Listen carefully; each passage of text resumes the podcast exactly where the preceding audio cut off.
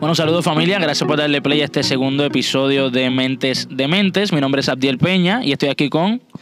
Eh, muy buenas días familia, días, noches, tardes, de todo el... yo, yo soy Jun, eh, Natanael Méndez, pero me dicen Jun Carillo, que es la que hay. Y también nos acompaña... Ah, Jana, Cristo La Peña, Michael. y aquí, aquí gozando, aquí pasándola chévere, que sabemos que sabemos que el tema que vamos a hablar les va a gustar mucho. Eh, Jun, ¿tenés algo que decir? Definitivamente, tengo que decir algo bien, bien importante y es que este episodio es traído a ustedes por Anchor.fm, el mejor lugar, el mejor, el mejor, la, la mejor plataforma para tú crear un podcast es Anchor.fm y te recuerdo que si quieres aportar a este, a este proyecto, si quieres este, sembrar en tierra firme, puedes puede transformarte, puedes convertirte en un colaborador por una, por una mensualidad súper mínima. Así que entra al link de anchor.fm por si tiene, por si quieres eh, ser parte esencial de este proyecto. Este, nada, yo creo que esos son los anuncios que tenemos. Ah, y que vayan a YouTube, que se suscriban, porque ya comenzó la, la super serie del segmento de www, pero nada, seguimos. Y bueno, ya, ¿verdad? Dejando todo a un lado, quiero ponerme un poco serio, porque el mensaje, ¿verdad? Lo que vamos a hablar hoy para mí es un tema muy trascendental, es algo lo que sería un tema que ha marcado la vida de muchas personas y pienso yo que sería medular que en nuestro segundo podcast le demos el foro a lo que sería vamos a hablar vamos a hablar de películas vamos a hablar de películas entiendo yo entiendo yo que es un tema que trasciende. Este nada quiero comenzar eh, para que la gente ¿verdad? sepa nuestros gustos cuál es la película favorita de cada uno. Y comienzo con Jan Wow. Eh, ok, pero hay, o, o, sea, es que hay diferentes géneros de películas, obviamente es como que complicado. Este, hay. Eh, una general, eh, la más que te guste que puedas recomendar, o la más que has recomendado. Bueno, en caso de la más que he recomendado se llama Prisoners, de Hugh Jackman y Jake, se me olvida siempre Gyllenhaal, exacto. Es la más que la más que he recomendado es un peliculón de la vida. Eh, y, y, y, la mía, yo tengo un problema. Yo tengo un problema. Este va a ser más problemático. yo tengo un problema porque durante del 2000, eh, creo que 2012 por ahí, que fue que salió Django Unchained, mm. este, yo la vi unos años después y se convirtió en mi película favorita. Hasta septiembre del 2019. que llegó al cine, que llegó al cine Once Upon a Time in Hollywood y están peleando las duras batallas. eh, así que yo no, no, no, sabría decirte cuál. Pero si me voy por relevancia, o a leerlo, ¿no? si, si lo, lo, pongo en una balanza de relevancia, yo creo que Once Upon a Time in Hollywood es mi película favorita.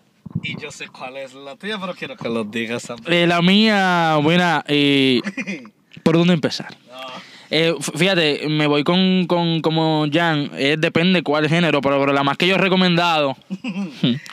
no hay que decirle, la gente sabe. Yo soy fanático de Marvel, mi gente, soy fanático de Marvel. Y obviamente la película que yo me he recomendado que vean es Avengers Infinity War. No Endgame, fíjense, Avengers Infinity War. Pero, pero sacando todo eso, una de las películas que yo considero durísima mi favorita es The Prestige, precisamente con Hugh Jackman y con Christian Bale. Yes. Son peliculones que, fíjate, ese tiempito eh, no hacen películas de ese estilo como que tan brutales o tan qué sé yo.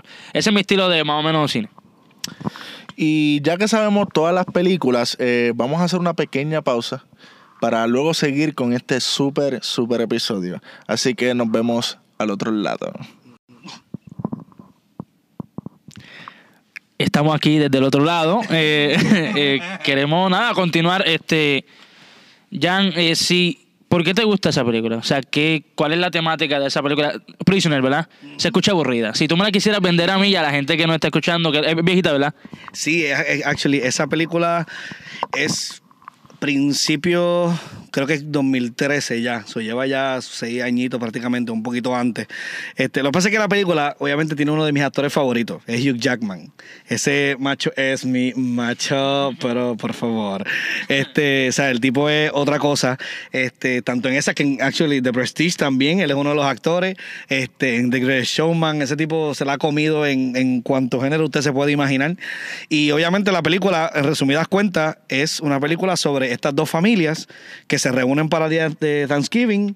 Una de las hijas, que es la hija de Hugh Jackman, decide y le pide permiso al papá para ir a la casa y buscar un regalito que le habían dado, que era un pito rojo. Este, so, no voy a contar obviamente el final para que la vean y vean por qué el pito rojo es importante. Este, pero el punto es que el papá le da permiso siempre y cuando vaya con su hermano mayor. ¿verdad? ¿Qué pasa? Pues ella supuestamente va a ir a donde él y en una cuando él se dirige al rato de comer y todo a, a la parte de abajo de la casa donde estaban, pues ve al hermano mayor ahí y no ve a la hermana chiquita. Y le pregunta, mira, ¿dónde está tu hermana? Etcétera.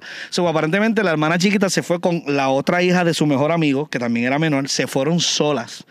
Y el proceso de la película es cómo Hugh Jackman, eh, ¿verdad? Obviamente no Hugh Jackman, ¿verdad? Por el nombre de su personaje y todo, cómo él, eh, como padre frustrado, trata de tomar la justicia en sus manos porque el personaje, o mejor dicho, el villano principal en el momento es un hombre de casi treinta y pico de años, pero con una mentalidad de retraso mental de un nene de 13 años. So, obviamente, en el proceso de cómo él coge la justicia en sus manos, porque obviamente la policía está pues con su proceso, está, o sea, obviamente en un proceso de investigación, todas estas cosas. So, obviamente, el tuvo un papel tan distinto a Hugh Jackman, usualmente lo hemos visto como Wolverine, bien agresivo. De momento tenemos un Grey Showman que es bien musical, pero aquí en la faceta de papá, la frustración, el coraje, la pasión, las veces que él llora, a ti te da un taco ver a ese hombre llorar, porque él se vive el papel de un papá que no encuentra a su hija, que sabe quién probablemente es el malo, pero no tiene pruebas porque es, un- es una persona con retraso mental, ¿me entiendes? So, es, es un peliculón de siete pares, de verdad que sí. Eh, no se escucha tan aburrida como yo pensaba. Incluso me la he recomendado un par de veces y no la he visto. Prisoners. Eh, Prestige a mí me gusta, es sencilla. A mí me gusta la magia y Christian Bale es un caballo actuando y Hugh Jackman es un actor. Eso también, además, tiene uno de los mejores finales, uno de los mejores plot twists. Salvaje, no le voy a contar para que la vean. Creo que está en Netflix. No sé si está en Netflix. Está en Netflix. La voy a ver hoy. Mismo. Eh, durísima, este, Jun. ¿Por qué te gusta, eh, ¿por qué te gusta Once Upon a Time? Antes de yo hablar de Once Upon a Time, yo quiero añadir el hecho de que Hugh Jackman es uno de los mejores actores ahora mismo en Hollywood. Este, no tan solo por Prestige, por Prestige, ni, ni por ni por Prisoners, ni por él para mí, él, él se elevó con Les Miserables. O sea, e- esa, esa, esa película para mí, la el nivel de dificultad que tiene ese musical es extraordinario. Y, y, o sea, porque ese personaje viaja en el tiempo. Y es el único que está toda la obra. O sea, toda la película o toda la historia. So, ese, ese es un pequeño detallito de Hugh Jackman, que para mí es uno de los mejores. ¿Por qué? ¿Por qué? Porque este, Once Upon a Time eh, se convirtió en mi película favorita por la relevancia que tiene en este tiempo. Sin embargo, o sea, ¿cómo, cómo Tarantino usó una historia verídica para hacer una reinterpretación de ese suceso en una época de los finales de los 70, principios de los 80, y cómo, y cómo esa historia es relevante hoy. Y a mí me pareció extraordinaria. ¿Por qué? Porque obviamente además de que es una oda, es una, es una, es un tributo a lo que es el cine hollywoodense, es, es una película que, que marca tiempos y marca una transición generacional en, en- en lo que es el, el séptimo arte. Y vemos a un personaje, que es el personaje de Leonardo DiCaprio, que, que intenta, que intenta toda su vida, o sea, ha intentado toda su vida ser, ser, ser alguien, ser una, ser una personalidad. Y, y- y se, da con, se da con la realidad de que la actuación es otra cosa. La actuación es mer- dejar de ser tú para convertirte en el personaje. Y esa realidad lo destruyó. Entonces, ¿cómo él, cómo él asimila esa realidad?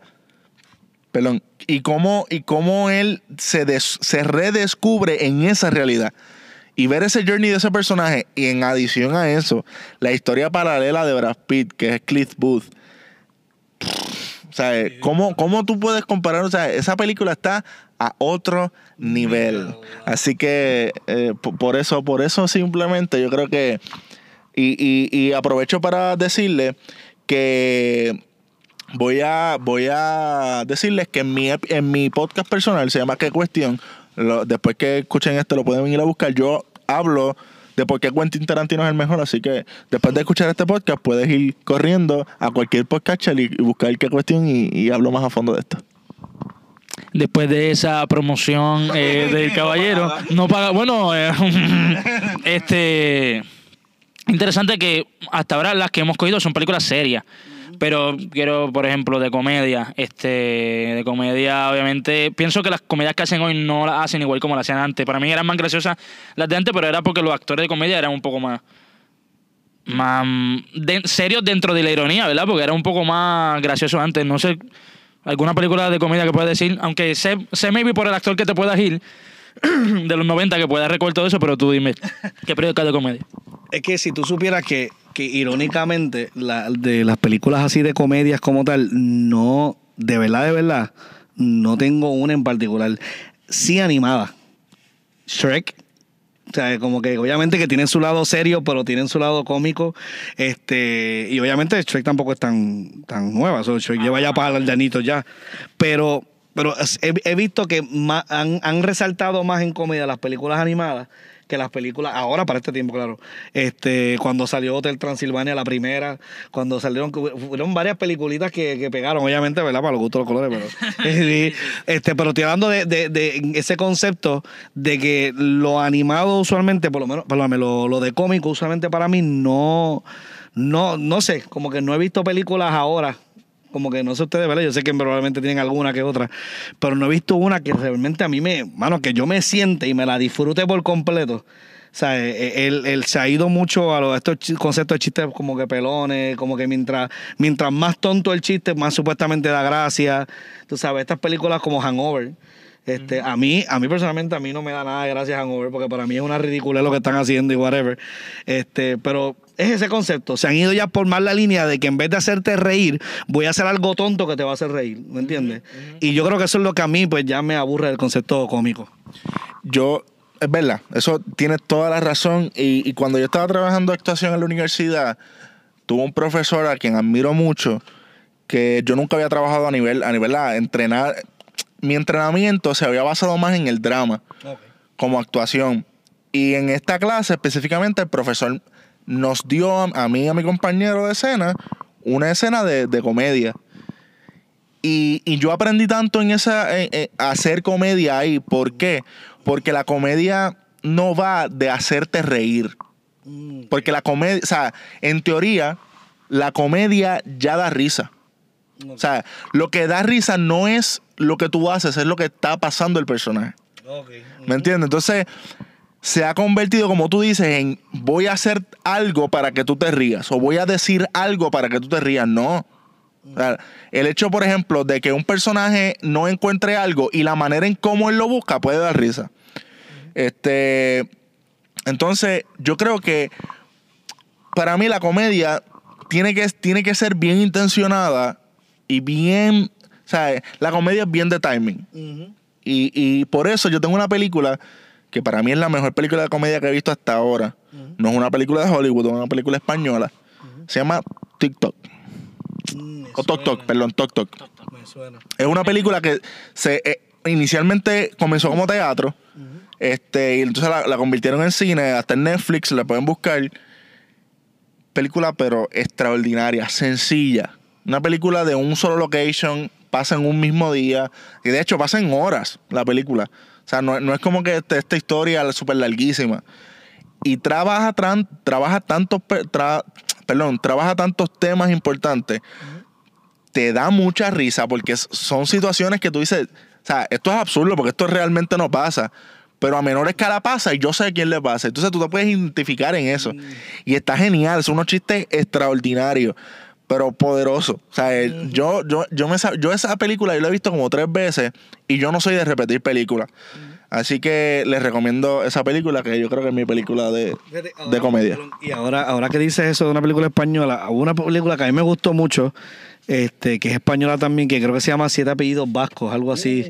ocho, O- ocho apellidos vascos. Y también me gustó mucho porque ese concepto cómico tiene su historia, tiene su trama y todo, pero que es peculiar de que muchas películas este, allá extranjeras, internacionales, mm, eh, han, han sido las que yo he, incluso ahora mismo yo estoy muy pegado con esas películas españolas, la de Contratiempo, de Invisible Guest, como que de momento me estoy dando cuenta que el cine de afuera, no es que estamos diciendo que el cine estadounidense se está cayendo necesariamente, pero hay, hay ciertas cosas que, que estoy encontrando en el cine extranjero este, que a mí me vuelan la cabeza. Tú sabes, los dramas, lo- lo- la manera, lo- lo- los actores, todo lo que presentan, las temáticas que dan, tú sabes, para mí son, me vuelan, me vuelan la cabeza. Es que precisamente el cine independiente no tiene que ser tan comercial y por eso maybe se enfocan más en un buen guion que más en algo que, que ajuste y que le guste a las personas. Este, por ejemplo, a mí no me gusta el cine que hace D-Rock, Dwayne Johnson. O sea, un cine y perdonen a los fanáticos que nos están escuchando, que le están sangrando los oídos. Disculpen, vamos a orar por ti, pero realmente Dwayne Johnson no es un actor que yo pagaría para ver películas de. Vaya, güey, perdóname hacer un, un hate. Hobbs and Shaw. Te disculpa. La última que salió de él ahora mismo que está en el cine, que es de Fast and Furious. Él es el nuevo Adonis. O sea, él es, él es, o sea, él, es una, una, una figura mítica en la, en la cultura norteamericana. O sea, D-Rock se convirtió de ser un luchador a ser un actor que de momento está en todas las películas a ser un dios. O sea, Nunca muere, nunca le, nunca le hacen nada. Él, él- él es el nuevo Steven Seagal, Chuck Norris de los Exacto. tiempos. Él es Chuck Norris, él es, él es de Chuck Norris. O sea, y perdone, le voy a dañar un poquito la película. Hay una escena al final, casi al final, una escena del helicóptero, solamente voy a decir la, la escena del helicóptero, con Dwayne Johnson este, amarrando un carro a un helicóptero y después de momento la aguantan. Mira, por el amor a Cristo. O sea, no hay manera, no hay manera. Oye, o también uno puede ver ciencia ficción, pero o sea, por el amor de Dios. Primero que todo, Fast and Furious dejó de ser una, una saga de películas de carrera a convertirse en un cine de casi misión imposible. O sea, una misión imposible. Anyway. Anyway, no me gusta John Johnson y quería decirlo en algún lado y gracias a Dios tengo un podcast para, ¿verdad? Tenemos un- ajá, para desahogarlo y poderlo decir que no me gusta como actor. Pero anyway, o sea, incluso hay una película ahí que me gusta que es cuando la hace de el hada de los dientes. ¿Te llegaron a ver esa película? esa pe- eso, eso para mí es la mejor película de él. la mejor película de él. Una, una basura de película, pero me reí. O sea, tiene su, tiene su, su encanto. No sé si te gusta Dwayne Johnson a ti. Si tú supieras que una película no es que me gustó, ni que me mató por el estilo, nada por el estilo, pero que me entretuvo un poco, un poco, fue San Andrea. Pero era, pero, pero escucha, escucha, escucha, escucha, escucha, escucha. Ya siento que siento que van aquí a, a- salir corriendo. no, no, pero honestamente, vuelve, yo, no es por la temática, no es por, por el guion, no es por nada. Simplemente fue todo el tiempo, era acción, acción, pasaba algo, pasaba, se caía esto, y obviamente, si, si, si uno se fija, usualmente las películas que tienen mal guion tienen muchísima acción o tienen muchísima para tapar el boquete, ¿me entiendes? O sea, y esa película, pues yo me di cuenta y yo como que todo el tiempo está pasando algo, pero lo que están diciendo es una porquería, mano, no, no, no hay nada, no hay contenido.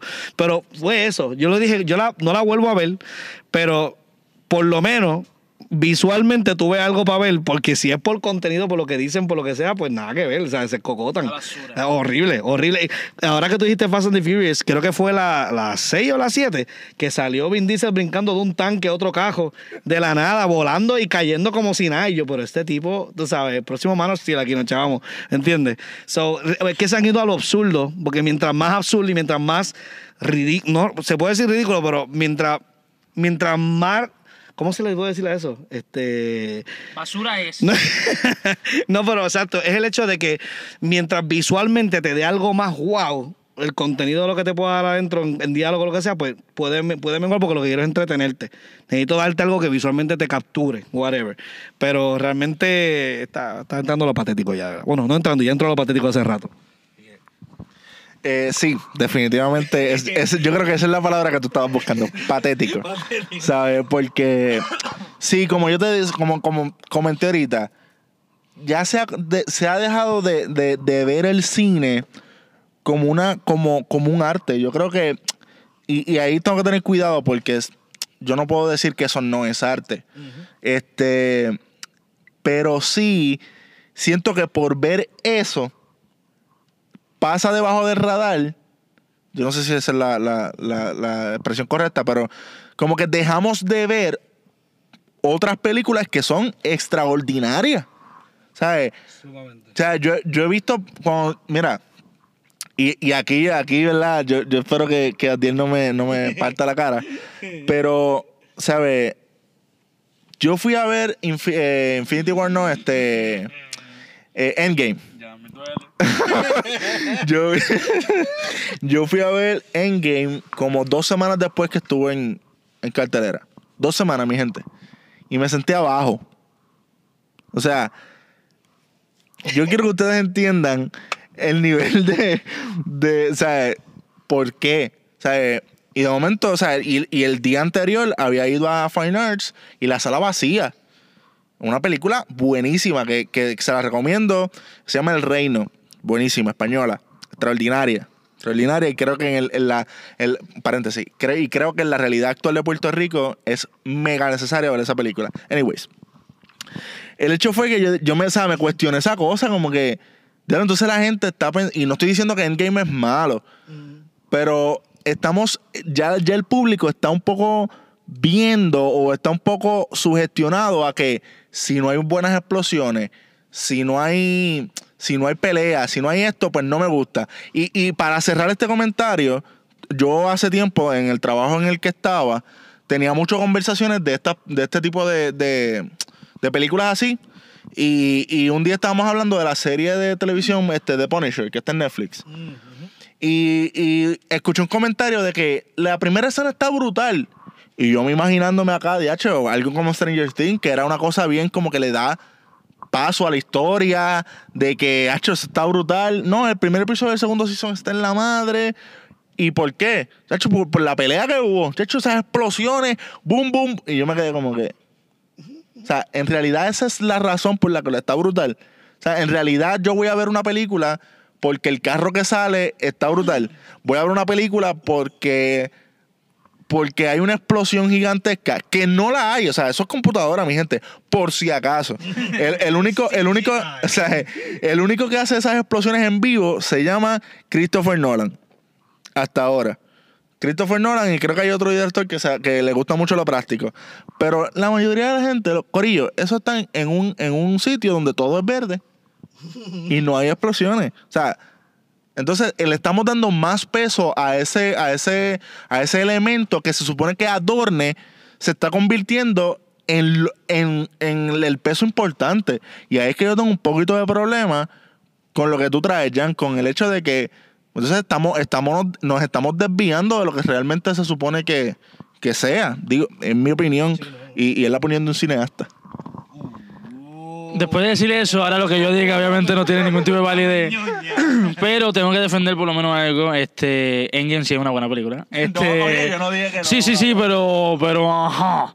Es una buena película y obviamente sí tiene CGI y tiene toda la mierda, pero también tiene mucho diálogo. Mucho, tiene, mucho diálogo y para mí es una de las más, ¿verdad? De las más, de las más, ¿verdad? De las más brutales. Anyway, lo que decía Jan, que me resultó interesante fue que tú dijiste ahorita de que la gente está buscando algo patético, que era lo que estaba buscando la palabra, pero también la gente busca algo fuera de lo natural. O sea, busca algo como que no es natural a lo que está pasando. O sea, no es natural que Vin Diesel, y esa escena a mí me marcó para siempre. El Vin Diesel brinca de... Son son este, bueno, los que no sé si tienen la oportunidad, todos los que no han escuchado, lo que no escuchan es que en Puerto Rico hay una hay un autopista o la de Calle, los dos los es que Anyway, son dos puentes, son dos puentes. Y él brincó del puente desde acá, cruzó el puente y cayó en el, en el dash del otro carro del otro lado. Sí, pero eso fue, eso no fue en Calle, eso fue en Toro Moscoso. No, no, no, no, pero cuando él cayó no era. Ah, era como. Era por. correcto. Anyway, el punto es que brinca y cruza el eso. Un desastre. Y eso a la gente le gusta porque no es natural que un hombre brinca así y quede vivo al otro lado. Y me, y me, resulta, me resulta interesante, perdón, que hemos hablado así de películas, pero no hemos hablado de las películas de misterio. Y me vi mucha gente, o sea, que no es, ¿verdad? Que, que nos sigue, le gusta ese tipo de películas. Yo, sinceramente, la última de misterio, entre comillas, que vi fue It 2 y Brightborn. Que salió durísima. A mí me encantan esas dos películas, me gustaron. Pero que mucha gente como que ve esas películas y es un cine que le gusta consumir. Igual, tengo que admitirlo, Avengers y eh, Endgame es la película más tequillera de la historia. Avatar, él era la segunda, ahora la segunda. Y son dos películas de ciencia ficción. Son dos películas fuera de lo natural, son, son dos películas fuera de lo que es la realidad que viven las personas. Ahora, me pregunto yo, y una pregunta para discutir.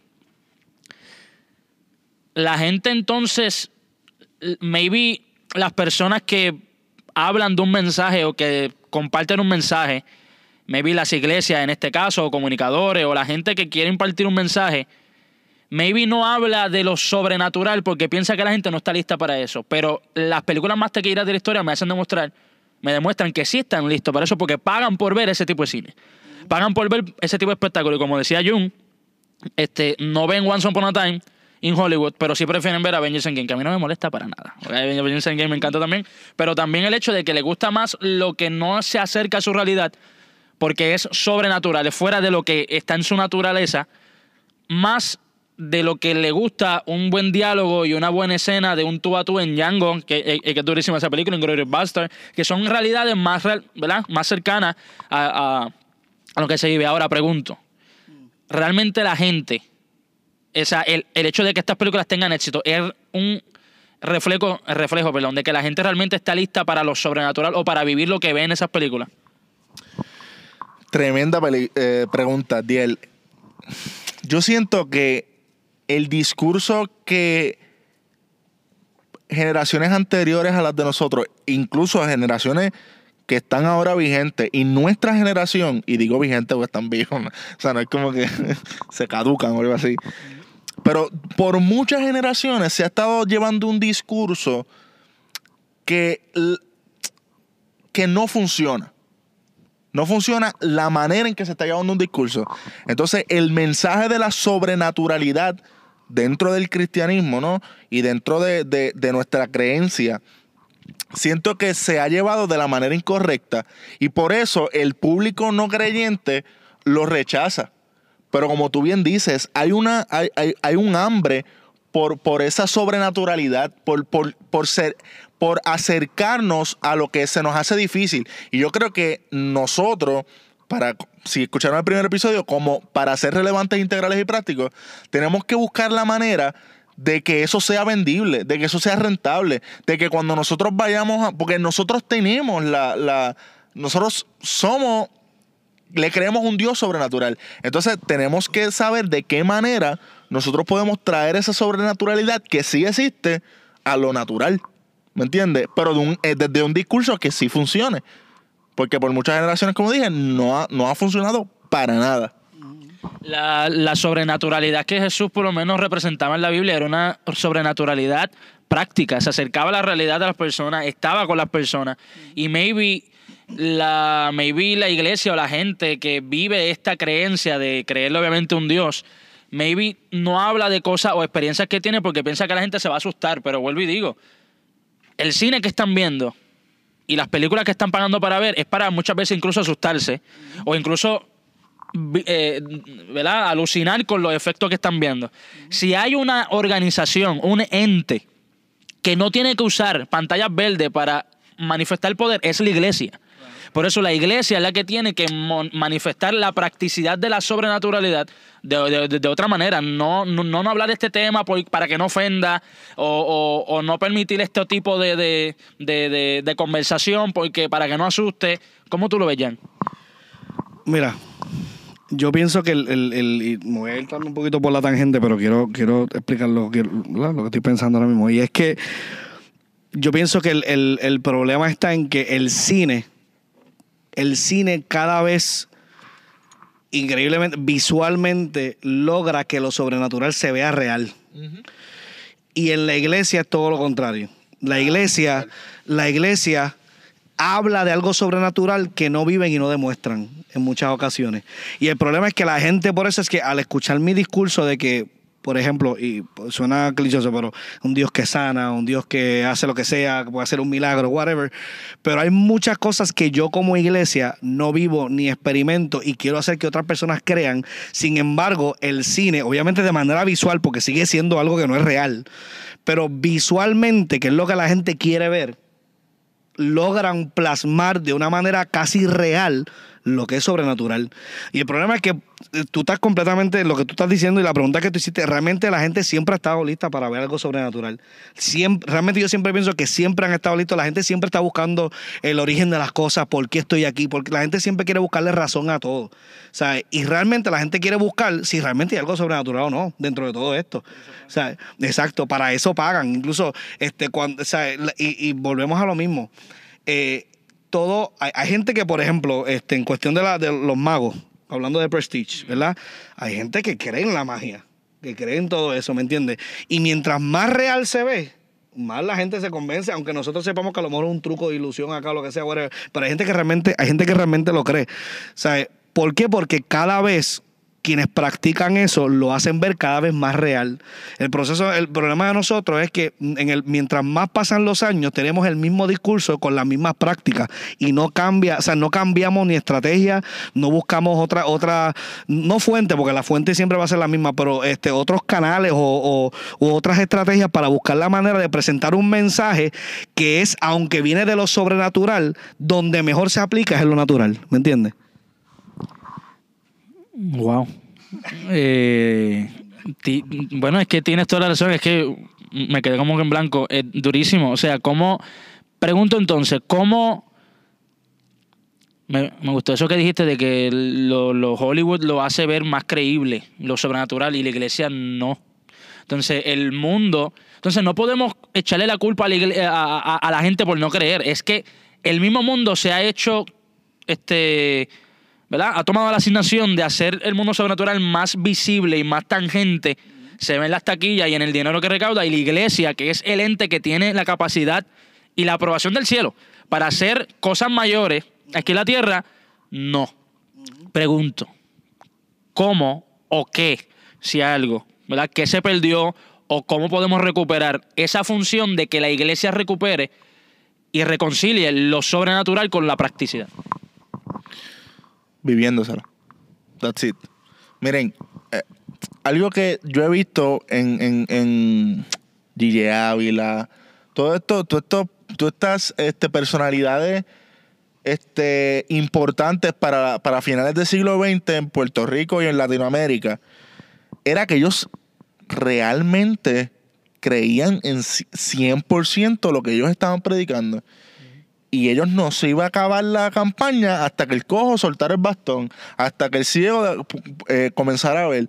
Entonces, estamos comenzando a ver una, una, una, un evangelio bien, bien, bien dado, ¿me entiendes? O sea, o sea, dejamos de ver a Dios como el hacedor y comenzamos a ver a Dios como, como, el, como el alcahuete que hace las cosas que yo le, que yo le pido. Entonces, ahí un poco cambia, cambia la percepción de la nueva generación. Entonces, mucha gente dice, ah, pues vamos a hacer lo que hacían antes. Y no está mal esa idea. Esa idea no está mal porque, oye, es bastante lógica que si algo me funcionó antes, lo podemos repetir ahora. El problema está en que no estamos poniendo en perspectiva a la generación de hoy. Entonces, si vamos, si vamos, si vamos a hacer lo que hacíamos antes, vamos a hacer lo que hacíamos antes, pero con un lenguaje de hoy. Vamos a hacer con lo que hacíamos antes, pero pero conociendo a la generación de hoy. Vamos a hacer lo que hacíamos antes, pero entendiendo a quién yo me voy a, a- a- a dirigir. Porque, y ahí es que viene la cosa del discurso. Si yo voy a, si yo voy a hablar de una sobrenaturalidad, pues tengo que cambiar el discurso de, de una, de, de un lenguaje demasiado rebuscado, de un mensaje, de un, de un mensaje demasiado elevado, porque la sobrenaturalidad se convierte en este discurso elevado. No se vuelve accesible a la generación que estoy que, que me quiero dirigir. Eso, eso era mi comentario. Incluso, incluso lo que hablábamos en el podcast anterior, una de las cosas que tú dijiste que Jesús se le acerca a esta mujer y lo toca y sale virtud de él. Eso muestra la practicidad, la practicidad de lo sobrenatural en lo natural sin tener que ni haber ni discurso. O sea, no- yo no tengo que estar, o sea, yo no tengo que hablarlo para mostrarlo, ¿me entiendes? Y ahí el, el problema está en que nosotros como cristianos hablamos mucho. Hablamos mucho, pero hablamos mucho como antes. Y el problema está, y era, mano, tú, tú prácticamente explicaste todo lo que yo iba a decir este, sobre cómo nosotros queremos implementar eh, estrategias de antes que sí funcionaron, porque hay, como tú dices, hay estrategias que sí se pueden utilizar ahora, que funcionaron antes, pero hay cosas que ya no se pueden aplicar a la hora porque las generaciones que estamos trabajando ahora ni tienen las mismas necesidades de antes, ni tienen las mismas preguntas de antes. Muchos de ellos, este, incluso muchas generaciones de ahora, tienen más conocimiento de cierta información que los de antes no tenían por el internet, sea, por los medios. Y obviamente alcanzarlo a ellos, mira, eh, eh, y esto lo digo como testimonio, mi papá. Mi papá se convirtió hace como cuatro o cinco meses atrás. Pero mi papá, tú traerlo a una realidad este, de ahora sobre muchas cosas del Evangelio, mi papá, mi papá es brillante. Él lee el libro como centella. So, obviamente él tiene un acceso a una información, obviamente eso fue en su búsqueda, pero a una información que a la hora de yo presentar lo sobrenatural de Dios y todas estas cosas, es más complicado. Porque obviamente él en su, en su búsqueda pues tiene otro tipo de percepción y qué sé yo. Este, obviamente en el caso de él es diferente porque yo conozco muchos padres criados un poco más a la antigua, que ahí es donde yo voy, que a la hora de cómo yo volverme práctico ahora, a la necesidad de ahora y cómo yo puedo traer lo sobrenatural que llevan tantos años hablando, pero presentarlo de una manera relevante ahora. Este, y obviamente, eh, y, y disculpen ¿verdad? lo que escuchen de vez en cuando los podcasts que hablamos del, del RIP, este, ¿verdad? Lo relevante, integral y práctico, eh, queremos tratar de no hacerlo siempre porque siempre va a estar, pero este, la realidad del caso es que todo trabaja en eso. Y lo que está haciendo Hollywood ahora mismo es trayendo todo, todo, todos los temas, todos de terror, de, de espiritual, sobrenatural, lo que sea, todo, y lo está volviendo relevante ahora. O sea, si tú te pones a mirar todas las películas últimas que han salido, ellos cogieron hasta la historia de Brightburn, creo que es la de Superman y la convirtió, ¿verdad? ¿verdad? Que es como si fuera la historia al, al revés, ¿verdad? Como si, como si hubiese salido malo, entrando en lo sobrenatural de, de unas cosas que, que o sea, el- ellos cogen lo, lo, lo que está en el pop culture y de una manera de ahora presentan cosas sobrenaturales. En las películas como que yo no, yo no veo películas de terror, yo no sé si ustedes ven películas de misterio, yo detesto las películas de misterio. Este, pero había, había una película que se llamaba Dead Silence, que fue la última película de terror que yo vi. Este, y realmente es una porquería. Pero el concepto tan interesante que ellos tuvieron fue que en el momento donde más tétrica se ponía la película, se iba en silencio la película. Ellos no ponían, ellos no ponían música de misterio, se iba en silencio. Y tú jurabas, hay un problema con el sonido. Nada que ver. De la nada explotaba esas bocinas que tú brincabas a la cuarta fila al frente, tú sabes. Pero, y ellos, ellos han logrado coger lo, lo- lo emocional, lo visual, lo auditivo, el diálogo, todo, traerlo a la hora, a las cosas que están pasando ahora, y hacer que cada vez las gráficas, que lo- los maquis, todo se vea tan real que tú te vas, tú te vas, mano, con pesadillas y todo, ¿me entiendes? Algo que ha hecho Hollywood, y, y traigo Hollywood y muchas industrias también lo han hecho, algo que tiene que aprender la iglesia de Hollywood es que ellos saben a quién se dirigen. Punto. Ellos tienen estudios. O sea, el problema de la iglesia es, y digo de la iglesia, y, no, y yo me incluyo ahí, no, no quiero decir nosotros, pero, pero yo me incluyo ahí porque he vivido mucho tiempo ahí. O sea, yo he vivido en esa cosa de pensar que esto, y, te- y, y- una línea bien fina, pero yo no puedo pensar en esto simplemente como, como una creencia y ya. O sea, a mí Dios me dio la encomienda de, de expandir esto, de, de predicarle al mundo. Entonces yo no puedo pensar que esto es para mí, ni, ni si tú no lo entiendes, pues mala tuya. O sea, yo tengo que tener la mentalidad de expansión. ¿Y cómo yo hago esto? Y esto es lo que a mí me ha funcionado en este tiempo, es pensarlo como un producto. Yo tengo este producto, que es la salvación. Es un producto gratis. Pero ¿cómo yo hago que tú que no crees en esto, tú lo quieras? O sea, ¿cómo, cómo, cómo el vendedor de seguros te vende a ti algo que no existe? O sea, él te está vendiendo seguridad. ¿Qué es eso? O sea, y tú, diache, yo necesito ese seguro. Pues, eh, y eso es un negocio. Y cómo nosotros, que tenemos la verdad absoluta, podemos vender, entre comillas, o sea, sin, sin irnos de contexto, ¿verdad? Pero cómo podemos hacer rentable lo que nosotros cargamos. Y, y yo creo que la única manera de hacer eso es saber a quién me dirijo, entender mi nicho. Y cuando entendamos eso, el discurso va a cambiar, las acciones van a cambiar y todo se va a transformar y va a ser mucho más efectivo. Disculpa, para pasar con Adil. Algo que dijo y que lo vi de, del de maestro T.D. Jakes.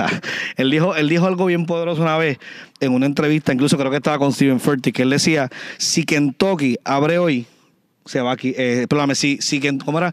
Si, si Kentucky abría hoy, probablemente se iba a quiebra, ahora. Eh, Porque ahora mismo la cultura está yéndose mucho a lo vegano, a lo saludable, que sí, qué sé yo. Pero Kentucky abrió en un tiempo donde para esos años las madres ya estaban comenzando a trabajar, no había esa comida de la casa y casi todos estaban afuera trabajando, so, obviamente todo el mundo comía afuera. So, en base a la necesidad que había, el dueño de Kentucky abrió y brindó, o sea, y buscó ofrecer es- esa, esa, esa, ¿cómo es? Trabajar esa necesidad. ¿Ves? Entonces, ¿qué sucede? Y obviamente ahí pasó el proceso creativo de cómo lo voy a presentar, qué voy a dar, el sabor, whatever, todo que me identifique, ok, etcétera. Y, yo creo que eso, eso es lo que la iglesia ha carecido. Nosotros tenemos un mensaje que sabemos que el mensaje siempre va a ser relevante. Y esto lo hablaba también Abdi en, la última, en, el último podcast. El mensaje va a ser relevante para todos los tiempos. El problema es que lo que no lo que tiene que ser relevante es mi manera de presentar el mensaje. ¿Sabes? no va a funcionar la manera en que ahora mismo este no funciona la manera en que Gille lo presentaba hace varios años a, presentarlo ahora. No va a ser igual de funcional. Yo todos los días cada vez que salgo de Bayamón veo a un señor doncito parándose en una en una esquina en una guagua con dos amplificadores y un megáfono. Conviértete porque el diablo te va a llevar literalmente eso es lo que dice. ¿quién se le acerca? Nadie se le acerca. Él va a los carros y nadie le abre la ventana. Y yo siempre lo veo en la misma esquina, porque el tipo, de verdad, yo le doy algo. El tipo no se cansa. Ese es un don que debe tener fácil como 60 y pico, 70 años. Y es, de verdad, la pasión con la que lo hace, se lo admiro. Pero la manera en la que lo está haciendo no, va a funcionar para estos tiempos. Menos por un tiempo donde la juventud y la, la generación de ahora tienen todo para defenderse como que tienen todo para, para contrarrestarte, tú tienes que buscar la manera de cambiar. Y obviamente todo va a ser en base a la necesidad de la gente, que también creo que lo hablábamos el, el podcast pasado, este, la necesidad de, de- de- de quienes estamos trabajando, cómo trabajo esa necesidad, cómo lo presento. Y Hollywood y muchas de esas industrias hacen eso. Cómo yo presento ahora una película relevante, no necesariamente tal vez en el mensaje, porque puede ser una película tipo Hangover, una película lo que sea, whatever, pero que visualmente, o una película de misterio, visualmente algo sea bien cercano a lo que la gente quiere experimentar ahora, ¿me entiendes? Sea emocionalmente hablando, sea que me asuste, sea lo que sea, ¿me entiendes? Este, Adiel, ¿sabes qué va a ser la cosa? Eh, no sé si me puede hacer un favor buscarme en Google la, la definición de palabra terrorista. Este, yo pienso que todos buscamos respuesta. Pienso que todos buscamos respuesta. Y hubo un momento en que la iglesia permaneció en silencio ante preguntas que la sociedad y la realidad de ese momento preguntaba. Y tanto así, gracias Jan, aquí tengo la respuesta, este, la de terrorista, la, la voy a usar ahorita. Este, eh, y en muchos momentos la iglesia se mantuvo en silencio ante preguntas que la realidad actual hacía. Tanto así que llegó un punto en Puerto Rico que hasta los padres decían no estudie porque Cristo viene, no estudien, no, o sea, no te prepares, no, o sea, y llegó un punto en que la iglesia no preparó a la gente que estaba mandando a predicar. Ante esa ante ese silencio que hubo en la iglesia, Hollywood, por decir Hollywood, o el mundo, ¿verdad? La sociedad se encargó de responder a esas preguntas, de interrumpir ese silencio. Y ahorita cuando tú hablabas de lo de, ¿no? Que de silence, el miedo al silencio, pienso que la iglesia ahora le tiene miedo a quedarse en silencio ante preguntas de una sociedad que tiene más grandes preguntas. Y es por lo que tú decías ahorita, las opciones. Yo pienso, hoy en día, antes había que ver el 2, el, el 4 o el 11. Hoy día, si tú quieres ver una película, entra Netflix, entra Hulu, tiene Amazon Prime, tiene eh, Apple, Apple TV, viene Disney Plus, o sea, tiene YouTube, eh, Disney Plus. Yo, Pensé que dije pizza en algún momento dado, que tengo hambre. El punto fue que ves Disney Plus y qué sé yo, y tienes todo eso. Son opciones las que tú das. Antes, lo que tú decías, este Jun, de, de Yeye Ávila, ellos no tenían tantas opciones. La opción de ellos era creer. La opción de ellos era creer. Y por eso la practicidad de la sobrenaturalidad, wow, la practicidad, lo práctico, lo práctico de lo sobrenatural era parte de su esencia porque no tenían la opción de que no, si, si me pasa eso, voy al médico. Si me pasa esto, tengo esta opción. Si me pasa esto, tengo otra opción. Si, si estoy aburrido y no, hacer, y no sé qué hacer con mi vida, tengo otra opción. O sea, estamos en un mundo de tantas opciones, pero ninguna te va a dar la, la, la, la efectividad o la, ¿verdad? La, lo que te puede dar Dios, lo que te puede dar Dios. Este, este, ah, me, encontraste la palabra terrorista. Voy a leer la definición de terrorista. Dice sucesión. Eh, ok, esa no era. Es que la estoy buscando por redactar mi española, porque hay algo bien interesante. Um, ah, pues entra, entra el, el link. Pues es que no me. Disculpe, estamos haciendo esto en vivo, estamos buscando. Incluso lo pueden hacer ustedes mismos, buscar la definición de la palabra terrorista. Eh, Dominación por el terror, bas- eh, sucesión de actos de violencia ejecutados para infundir terror, actuación criminal de banda. ajá, ajá. La segunda y la primera eh, funcionan. Dominación por el terror, sucesión de actos de violencia ejecutados para infundir terror. Básicamente, un terrorista, esa no era la definición que había yo encontrado, pero básicamente un terrorista es una persona que infunde terror. Que, que su trabajo es infundir terror. Hoy en día, si el mundo le tiene un temor a lo sobrenatural, tiene mucho que ver por los actos terroristas que ha tenido la iglesia con la sociedad. De infundir terror, de decir, si no haces esto, si no cambias, vas para el infierno. Entonces te estás convirtiendo o estás cambiando o estás cambiando de parecer o tomando una decisión en base a un castigo, a un miedo que te están infundando. Porque básicamente terrorismo es una persona o cosa que infunde ese miedo intenso. Algo que, que ¿verdad? durísimo, durísimo. Que crea ese tipo de, de- de miedo y la solución es algo que, ah, pues mira, para que no me pase esto, entonces cojo lo otro. Ese no debe ser el, el proceder. Y para cerrar, ¿verdad? La idea, la- el mundo siempre ha estado, como decía Jan, el mundo siempre está preparado para lo que es lo sobrenatural. Nació con esa hambre. Y como decía John ahorita, tiene esa hambre. Mira, yo soy de los que piensa, ¿verdad? Y, y podemos diferir en esto. Si un hombre o una mujer, este, por lo menos la historia de la cual saco la frase que voy a decir ahora es de un hombre que fue un prostíbulo. Y el escritor de este libro, y que es Besando mis rodillas, decía, ese hombre que fue ese prostíbulo estaba buscando a Dios. Porque está buscando intimidad. Y la única opción que conoce para él es, maybe, irle a un prostíbulo. La gente que está viendo estas películas, la gente que está entrando a este tipo de, de, de, ¿verdad? De, de Harry Potter, Star Wars, todas esas cosas que le gustan, en el fondo hay algo que nos llama la atención porque es algo fuera de lo que nosotros conocemos como natural. El mundo está ready para lo sobrenatural. La iglesia no está lista para responder con eso. Y ahí es, creo que está la diferencia y pienso que si queremos realmente abarcar una generación y eh, predicarle a una generación nueva con herramientas nuevas, con un mensaje que no es nuevo, porque, eh, o sea, como dice la Biblia, el tiempo pasará, pero su palabra no cambia. Lo que cambia es el método, pero no el fin. El fin va a, ser, va a seguir siendo que tú conozcas que hay una mejor opción y que hay una opción mejor a la que estás viviendo, mejor a la que estamos viendo cada uno. Yo, yo quiero un poco cambiar el discurso de nosotros. Porque estamos diciendo, y, y- y obviamente yo lo he dicho, y por eso, por eso ahora acabo de tener un eureka un mental. Porque es que si nosotros, yo pienso, ¿verdad? Que si nosotros seguimos diciendo, la iglesia le falta esto, o la iglesia no está haciendo esto, nos estamos incluyendo. Y yo siento que nosotros estamos haciendo un trabajo importante. Y nosotros sí estamos haciendo esto. Nosotros sí estamos trabajando, este, estudiando el público. Sí nosotros estamos buscando un, un mensaje relevante para este tiempo.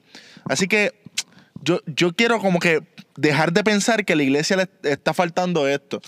Sí, sí hay que, obviamente, y aquí yo vengo, ah, los otros días vi un documental que me pareció genial es de una comediante que se llama Chelsea Whatever, no, no sé cuál es. Es la que dice Wakanda, es un especial de comedia que es algo con Uganda, whatever. Y dije Wakanda. Qué fuerte. Nada, el punto es que el documental se llama este, Hello Privilege, I'm Chelsea. O algo así.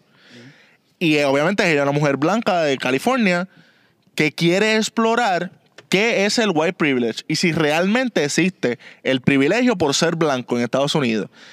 Y se reúne con, con esta, con, con Kevin Hart y con la o- otra comediante negra. Y algo que a mí me, me, me voló la cabeza, mi gente, pero a mí me sacó, o sea, yo dije, no, esto no puede ser. El, el Shelsa le pregunta a los comediantes, a Kevin Hart y a esta muchacha, le dicen, si ustedes le dijeran, si ustedes tienen que decirle algo a los blancos, ¿qué ustedes le dirían? O, o, o cómo ustedes le, le- hacen saber que nosotros los blancos tenemos privilegios. Y ella dice, yo tengo muchas cosas que decir, pero una cosa tengo que decir. Y es que privilegio es que ustedes saben de dónde vienen. Privilegio es que ustedes saben de dónde vienen y por eso saben hacia dónde van. Y nosotros, la comunidad negra, no tenemos eso. ¿Por qué? Porque nosotros por muchos años hemos sido esclavos, hemos sido este, toda la historia de la comunidad negra en, Estados Unidos y en el mundo. Y eso a mí me dejó, pero luego de eso, ella, la misma comediante, va a, un- a una universidad y empieza un diálogo, como un conversatorio con jóvenes universitarios negros. Y ellas como, y, los uni- universitarios como que lo sacaron. Como que, mira, ya, ya estamos cansados que de hables, que, que los blancos quieran eh, eh, entablar este tema con nosotros. Este tema nosotros sabemos que hay un white privilege y sabemos que es bien importante. Pero ¿qué van a hacer ustedes? O sea, ¿qué van, este documental, ¿qué va a hacer? ¿Hablarlo? No, yo creo que ustedes tomen acción. Y eventualmente ella sale en el carro y viene y dice, ella tiene toda la razón. White privilege es un problema de los blancos, por eso se tiene que hablar entre blancos. Y trayendo, o sea, y esto todo viene porque nosotros como cristianos tenemos el problema de que la gente no nos está escuchando. O sea, nosotros como iglesia tenemos la, la problemática de que nuestro mensaje se, se está perdiendo en ese sentido. Obviamente no hay palabra que truene atrás vacía, to- to- todo eso está. Y, y siempre va a haber algo. Pero es algo que tenemos que tomar acción nosotros. Y yo creo que nosotros estamos tomando acción. Y por eso el discurso este de que la, la iglesia le falta, le falta, le falta, yo creo que debemos cambiarlo estamos comenzando a. O, o- mi generación está comenzando a. Porque siento que como que nos va a obligar in- in- intrínsecamente eh, o, subconscientemente nos va a obligar a tomar acción. No sé qué ustedes piensan. No, y entiendo que tienes un punto bien, bien válido en eso, porque la realidad del caso es que sí somos un grupo que estamos buscando hacer algo y sabemos que tal vez no somos ni los únicos. Sabemos que hay más gente que probablemente en otras partes este, del mundo, sea en Estados Unidos, lo que sea, están buscando realmente este, respuestas a buscar hacer relevante, buscar la manera de cómo atender la generación de la hora de una manera práctica, una manera que, que ellos se sientan como que tú me entiendes, ¿me entiendes? ¿Sabes? Porque era lo que hablábamos en el otro podcast con la, con la muchacha que tú comentaste que te decía que te respetaba, que aunque no la habías convencido, abriste una puerta de respeto donde aunque estamos difiriendo podemos volver a hablar, podemos volver a tener una conversación, podemos seguir debatiendo el tema porque hay respeto, ¿me entiendes? Y e- eso, esa puerta en algún momento va a tener efecto, ¿me entiendes? Este, yo creo que sí, sí, sí, definitivamente todavía faltan eh, muchos líderes, muchas personas este, dentro de la iglesia que entiendan que, que ya es hora de actualizarnos un poco más con los tiempos, que es hora de, de- comenzar a ver la necesidad de la hora y no pensar que lo que hacen 20 años este, lo- los jóvenes siguen estando con... o sea, eh, todo ha cambiado, todo, pero todo ha cambiado y literalmente nuestras est- estrategias tienen que cambiar. Este, pero este, sí invitamos a que yo sé que muchos nos están escuchando porque de igual forma también tienen esta hambre, probablemente están buscando, al igual que nosotros, porque nosotros sí también ya tenemos idea de lo que queremos hacer, pero aún así seguimos buscando respuestas a muchas preguntas que queremos luego compartir esas respuestas. Y queremos de igual forma presentarles esas respuestas a ustedes porque nos hemos cansado de ser parte de, de no de la iglesia en general, porque como ya dije, sa- sabemos que hay grupos que se han estado moviendo, pero siendo parte de ese estancamiento en, en ciertas secciones y en ciertas áreas que nosotros permitimos y que nosotros inconscientemente fuimos parte pensando que estábamos haciendo las cosas bien, pensando de que esto es suficiente así o whatever, por no buscar un poco más a fondo, pero realmente estancando el proceso de crecimiento en unas áreas de la iglesia. Este, eso definitivamente, ¿sabes? nosotros sí somos un grupo que estamos buscando dar algo diferente, queremos que los que nos escuchen, de igual forma cuando este podcast acaben, si ustedes tienen este, cosas, ¿verdad? Pensamientos, ideas, lo que sea, comiencen a trabajar porque necesitamos, necesitamos realmente ver una generación que se una, que colabore, que, que desarrolle, que haga brainstorming, que realmente, ¿sabes? Porque nosotros como jóvenes, en base a nuestro contexto este, donde vivimos, en base a nuestros jóvenes, en base a nuestro lugar de trabajo, tenemos y vemos unas necesidades que a lo mejor ustedes no ven, pero ustedes ven necesidades que a lo mejor nosotros no vemos. So, es bien importante, ¿verdad?, que, que- que podamos comenzar a, a unir esas fuerzas de eh, esa, ¿cómo se llama eso? Este, unir fuerza y unir mente porque sabemos que hay más jóvenes que de igual forma que nosotros están echando hacia adelante proyectos y quieren ver una generación cambiar y presentar algo sobrenatural a lo natural y que realmente se vea como lo normal, ¿entiendes? La nueva norma, precisamente crear la corriente. Yo pienso, y con esto pienso que podemos ya ir cerrando el, el- la, la idea. Pienso que vamos a lanzarte un reto. El podcast anterior fue este poner el hashtag es mi turno, vamos a poner eso en práctica. Es tu turno, es tu momento. Toda la idea engavetada que tú has tenido, todos los, los sueños de que dices esto no va a funcionar. El enemigo o, o- eh, eh, el adversario, como tú le quieras poner, el, el opositor de tu vida, lo que tú le quieras poner, no te va a poner en tu corazón hacer algo bueno por la gente. Así que si lo que tú tienes en tu corazón es ir a entregar comida a los deambulantes de la luz, hazlo. Esa es tu misión en la vida. Sea lo que sea, sé, séle fiel a Dios en eso, como hablamos en el podcast anterior. Además, como hablamos en el primer www, que es eh, que las personas que no entienden de urgencias no van a entender, este, no me acuerdo ni de, ni de la frase que yo dije. Que no conocen la, la, necesidad no va a entender de urgencia. Tú tienes que reconocer, obviamente, las necesidades que Puerto Rico y el mundo está teniendo. Hay urgencia.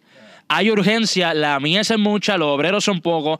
Hay urgencia de compartir un mensaje relevante, como decía Jun y como continuó diciendo Jan, nosotros ya hemos comenzado. La idea de este podcast, y como dice la descripción, es que tú llegues a pensar desde una mente de mente, que vea las cosas desde otro punto de vista. La invitación es la siguiente. Hay necesidades a tu alrededor. Lo que queremos crear con esta conversación que hemos tenido es urgencia a tu respuesta a eso.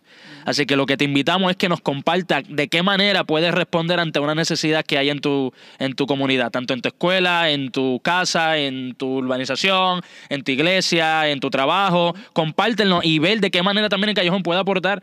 Busca la manera de cómo nosotros podemos ser esa plataforma accesible que pueda facilitarte a ti las herramientas. Oye, y si no tienes herramientas, no te preocupes por lo que dice la Biblia y, no conoces, preocúpate por lo que sabes y no estás poniendo en práctica. Ese es un buen punto de inicio, de partida, para comenzar a hacer lo que Dios te, ¿verdad? Lo que Dios te a hacer. Y desde ¿verdad? Desde esta plataforma, nuestra meta siempre va a ser capacitarte, empoderarte, esa palabra no me gusta, pero empoderarte, ¿verdad? darte las herramientas necesarias para que tú puedas ser de utilidad en esta sociedad y tanto para caminar en tu diseño como para también beneficiar a otras personas. No sé si quién más quiere. rapidito y, y, es como ¿vale? para cerrar este digo no sé si Jun quiere decir algo más pero este es como hablábamos en el otro podcast también que se une muy bien a esto este cuando hay una necesidad si tú tienes una necesidad de frente, probablemente es porque tienes ya algo para aportar a esa necesidad, tú sabes, y tú estás en un punto relevante, en un momento histórico, donde mientras más personas se unan, más efectiva va a ser el trabajo que se va a hacer.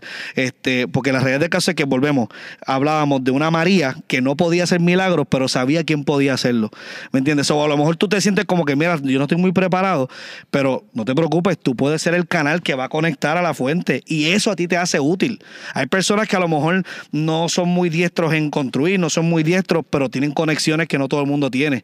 Tienen, so- son personas que, que- que hacen relaciones, este, son personas que, que pueden dar a conocer otras cosas, otras ideas, para que tal vez las personas que sí tienen el conocimiento o las herramientas puedan llevarlo a cabo.